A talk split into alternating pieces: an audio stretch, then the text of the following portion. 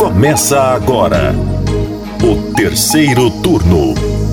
Um bate-papo sobre a política da Bahia e do Brasil.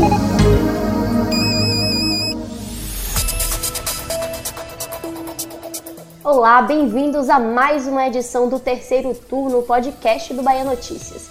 Eu sou Jade Coelho, repórter de política aqui do site, e ao meu lado para discutir a reforma estadual da Previdência no programa de hoje está o repórter Lucas Arraes. Oi, Jade, isso mesmo, a gente vai discutir o que muda para o servidor público do Estado caso essa proposta de Rui passe. E quem completa o nosso time é o nosso colega Rodrigo Daniel Silva. Opa, gente, vamos bater esse papo, hein? O governador Rui Costa enviou a Alba né, no final do mês de dezembro do ano passado, no apagar das luzes do Legislativo Estadual, uma proposta de emenda à Constituição, a PEC, que modifica as regras da Previdência para os servidores públicos civis aqui do Estado. Lembrando que os militares são abordados por outro texto. A proposta para os civis começou a tramitar em regime de prioridade lá na Assembleia Legislativa da Bahia. E a gente se reúne aqui para discutir o que é que muda na aposentadoria dos servidores do Estado com a aprovação desse texto. Terceiro turno. No dia em que a Assembleia Legislativa da Bahia iniciou as férias, em 18 de dezembro de 2019, o governador Rui Costa enviou aí uma PEC que muda as regras da Previdência Estadual, fazendo a aposentadoria para os servidores públicos do Estado ficar mais parecida com o texto aprovado no regime geral pelo Congresso Nacional.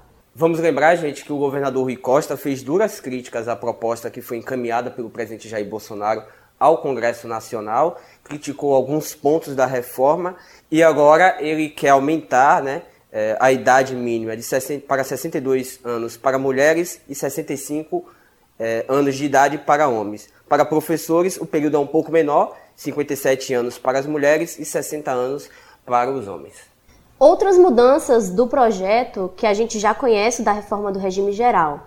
É, os servidores também vão ter que uma regra de transição para quem entrou no serviço público até a data em que essa PEC, caso aprovada, seja sancionada pelo governador. Para esses casos, a soma entre a idade e o tempo de contribuição do servidor precisa ser igual a 86 pontos no caso das mulheres e 96 no caso dos homens. Somando então a contribuição, o tempo de contribuição com a idade desse servidor. Agora tem uma diferença em relação à reforma que tramitou no Congresso Nacional e a que foi trazida aqui para o Estado. A novidade fica por conta da escolha de Rui da equipe econômica do governador, incluir os aposentados e os pensionistas na lista de contribuintes para a Previdência. Como é que funciona? Além dos servidores ativos, vão contribuir também quem já recebe essa aposentadoria. A medida é como se fosse uma espécie de pedágio, se a gente pudesse fazer uma analogia, para que os aposentados também ajudem em um problema que a gente tem, que é o déficit previdenciário. A medida do governador, né, essa intenção dele, não deixa de ser um remédio amargo para a doença nas contas públicas do Estado.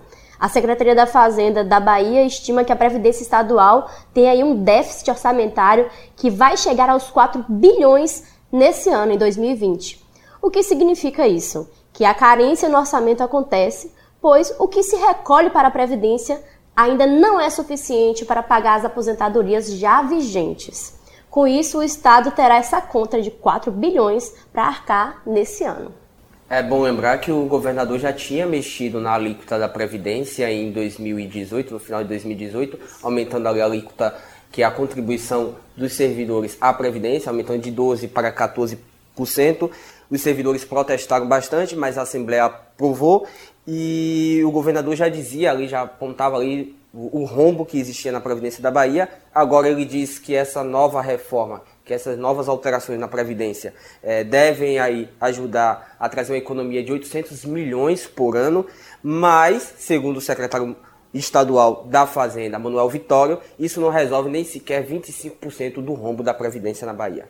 Exatamente. Uma das consequências diretas dessa carência nas contas é, segundo a Secretaria da Fazenda, a impossibilidade de reajustar o salário dos servidores públicos por conta aí desse arroxo com a Previdência. A categoria vai para o sexto ano com reajuste igual a zero, nenhum reajuste. E o secretário do Fisco falou sobre o assunto para o Isso é Bahia. Uma reforma de Previdência que está aí na, na discussão do dia no estado da Bahia, que foi feita na União, que todos os estados estão fazendo a sua, deve ter uma repercussão. Agora, e pode ser que a longo prazo, não acredito que já em 2020 possa ter alguma forma de se ajustar algumas coisas, algumas carreiras, mas é muito cedo para se afirmar alguma coisa. É claro que todos nós gostaríamos de estar dando essa boa notícia, né, de reajuste salarial. Quem não gostaria? Foi muito interessante essa fala do secretário. Ele fala que nem ao menos o ajuste salarial acima da, da inflação vai ser dado, justamente porque o Estado vai ter que arcar com essa conta de 4 bilhões de reais para cobrir o rombo da Previdência. Eu conversei com alguns servidores e eles questionaram essas contas feitas pela Secretaria da Fazenda. É, um, um servidor me confessou que não entende muito bem as contas do governo, porque ao mesmo tempo em que eles não reajustam é, há seis anos as contas, os salários deles, eles, o governo continua contratando via regime temporário, via reda, diversos novos servidores, esses sim que têm reajustes salariais anuais. É, os servidores reclamam muito também da transformação de cargos efetivos em cargos comissionados. A gente vai lembrar que aconteceu isso no Ministério Público, por exemplo. Um projeto na Assembleia Legislativa transformou aí cerca de 25 cargos concursados efetivos em até 500 cargos comissionados. O que a questão dos servidores é, de que forma isso é, economiza para o Estado? A gente precisa lembrar que no caso dos REDAS, né, os servidores temporários ficam até agora, a, com a partir da nova legislação, até seis anos no cargo. Não se aposentam, então, nesses cargos, não contribuindo, então, para um rombo previdenciário. A gente já falou da proposta e agora vamos falar da tramitação dessa PEC que foi minimamente estranha, né? Para a gente dizer assim, por baixo. É, com o plenário vazio, com um pouco mais de cinco deputados, a Assembleia Legislativa da Bahia aprovou a toque de caixa o requerimento de prioridade para essa proposta.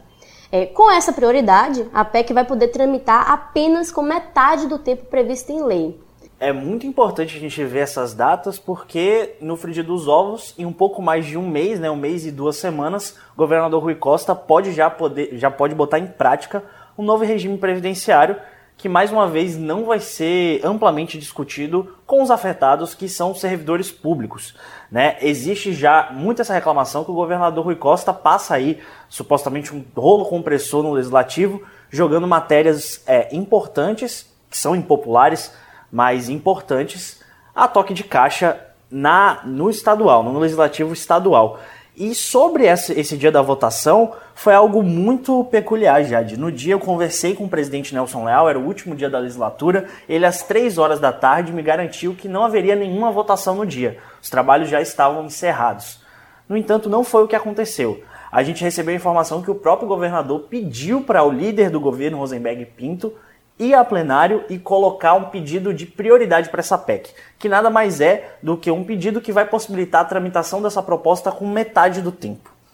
Isso pegou muitos deputados de surpresa, principalmente os de oposição, porque essa prioridade só podia ser votada com o aval dos oposicionistas. É, a votação aconteceu com cinco deputados, foram nove, né, um pouquinho mais que cinco, é, de maneira surpreendente, porque contou sim com o aval de Targino Machado, líder da oposição. Ele concordou com essa prioridade, mesmo horas antes ter emitido um alerta para a imprensa chamando a mesma proposta que ele concordou em tramitar de forma mais veloz de presente de grego, já que foi aí despachado pelo governador Rui Costa ao Legislativo próximo ao Natal. Vários deputados de oposição ficaram sabendo desse acordo e ficaram sabendo dessa aprovação via grupo de WhatsApp. Eu conversei com um dos deputados de oposição que não quis se identificar, que disse que ficou revoltado quando soube da, da votação, pegou o carro, ele já tinha deixado a alba, foi correndo de volta para o CAB. Quando chegou no CAB, muito irritado, já tinha soltado o verbo aqui para a gente da imprensa, recebeu uma ligação do Palácio Tomé de Souza falando que não. Realmente o acordo tinha sido feito, oposição e governo estavam juntas para fazer essa proposta tramitar mais rápido. É, tem dois pontos interessantes aí, Lucas. Primeiro é de que, é, logo depois dessa votação, o governo liberou a suplementação que o presidente é, Nelson Leal queria né, para resolver o problema do rombo nas contas da Assembleia. E o outro ponto é que para esse acordo foi feito entre o prefeito de Salvador, Neto, e o governador Rui Costa. Né? Eles que se encontraram é, em uma inauguração e acabaram tendo aí esse acordo feito para que a proposta da reforma da Previdência seja aprovada na Assembleia sem críticas da oposição, apesar de ser uma medida impopular, e também seja aprovada uma reforma semelhante na Câmara de Salvador, sem é, crítica dos vereadores ligados ao governador Rui Costa. O problema é que os vereadores que são ligados ao governador Rui Costa, que são do PT, do PCdoB, do Podemos, têm dito que desconhecem esse acordo e têm mostrado uma resistência à votação da matéria e sinalizado aí com a possibilidade até de votar contra. Vamos ver como é que vai se desenrolar nesse período, é, nesse início do ano. É bom recordar que o prefeito de Assemineto ainda não enviou o projeto para a Câmara de Salvador. Ele espera estudos aí para saber como é que deve ser essa proposta a fim de resolver o déficit atuarial, que está estimado em 7 bilhões de reais. A prefeitura quer resolver pelo menos 35% do rombo é, da Previdência Municipal e deve e a expectativa é que o texto seja enviado ainda no primeiro semestre. É bom ressaltar que alguns vereadores é, demonstraram preocupação com o texto, porque este ano é ano eleitoral e pode acabar prejudicando a reeleição de alguns vereadores.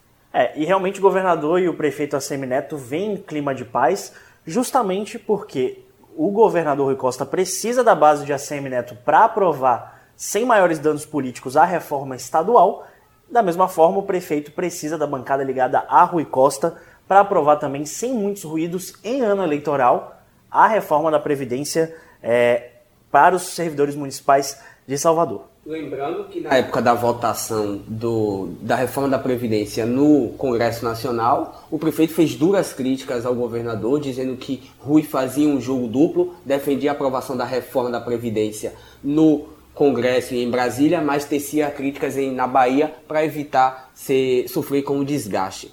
Eu não vou cair nessa, eu não vou ser incoerente. Se meus adversários são incoerentes, é outra história. Né? Para mim está claro qual é o posicionamento é, do governo, do governador, à medida que mandou a reforma da Previdência. Então, estão assumindo a necessidade de fazer a reforma da Previdência. Isso, obviamente, na minha opinião, é, elimina qualquer movimento é, e retira qualquer discurso feito no passado contra a reforma.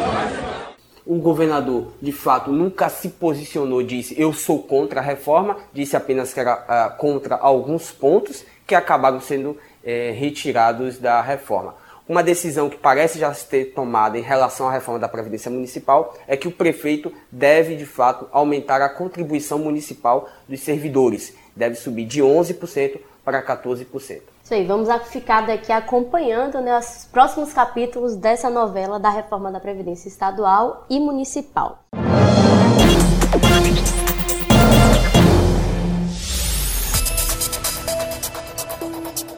E com isso, a gente encerra o terceiro turno de hoje. Eu agradeço aos meus colegas Lucas Arraes e Rodrigo Daniel Silva e a você que acompanhou a gente até aqui. Muito obrigado pela sua audiência por mais essa semana. Muito obrigado a todos, estamos de volta na próxima semana. Se você quiser falar com a gente, é só mandar uma mensagem para o Twitter do Bahia Notícias ou postar o seu recado usando a hashtag Terceiro Turno BN. O programa é gravado na redação do Bahia Notícias e hoje contou com a presença dos repórteres Jade Coelho, Lucas Arraes e Rodrigo Daniel Silva. A edição de som é de Paulo Vitor Nadal. Você ouviu o terceiro turno, o seu podcast semanal sobre a política da Bahia e do Brasil.